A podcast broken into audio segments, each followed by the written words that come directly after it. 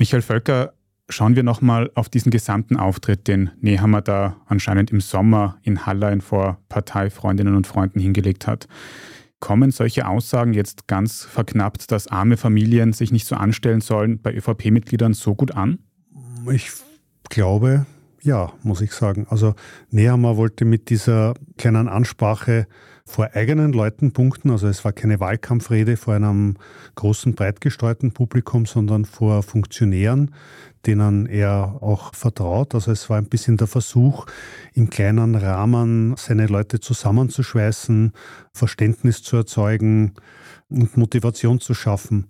Also Nehammer hat versucht, seinen eigenen Leuten seine Welt zu erklären und er hat versucht, die Schwierigkeiten darzustellen, mit denen er konfrontiert ist, die Blockaden, die auch von den Sozialpartnern, also auch von den eigenen Leuten von der Wirtschaftskammer kommen und wie ungerechtfertigt die Kritik ist, die ihm angetan wird. Da hat er in seiner Darstellung, in seiner Formulierung mit Sicherheit übers Ziel geschossen, finde ich.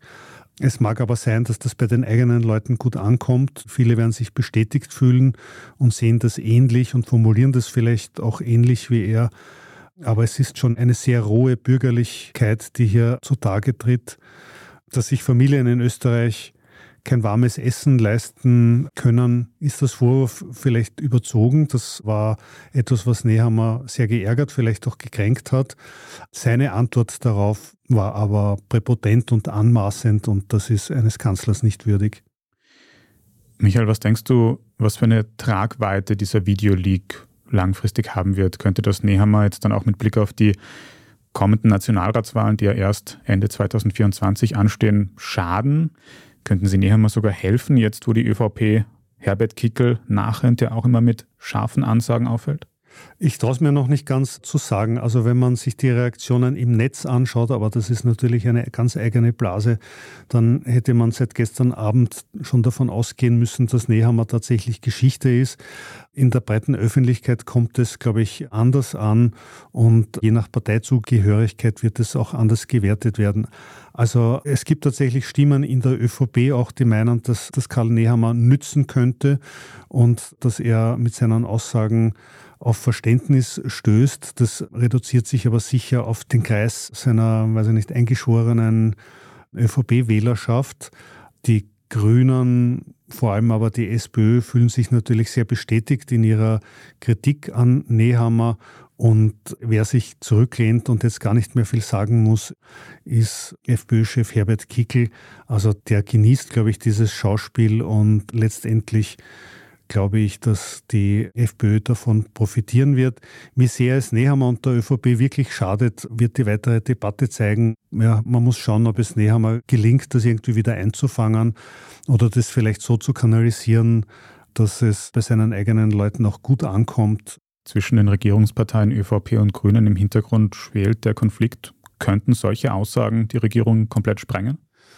Naja, die Gefahr, dass die Regierungsarbeit vorzeitig beendet wird, steht ja quasi immer im Raum. Also wir haben jetzt quasi ein Jahr noch zum regulären Wahltermin im Herbst kommenden Jahres. ÖVP und Grüne driften ständig auseinander. Solche Anlässe bieten natürlich wieder erneut Grund, irgendwie da die eigenen Positionen abzustecken und das eigene Profil zu schärfen. Also die Kritik an Nehammer wird schärfer und deutlicher werden. Ich glaube allerdings nicht, dass die Regierung daran zerbricht, sondern beide Parteien haben ein Interesse daran, die Regierung aufrechtzuerhalten. Und wenn sie innerhalb dieser Koalition quasi mit einer schärferen Abgrenzung zueinander ihr Profil schärfen können, schadet das ja letztendlich beiden nicht.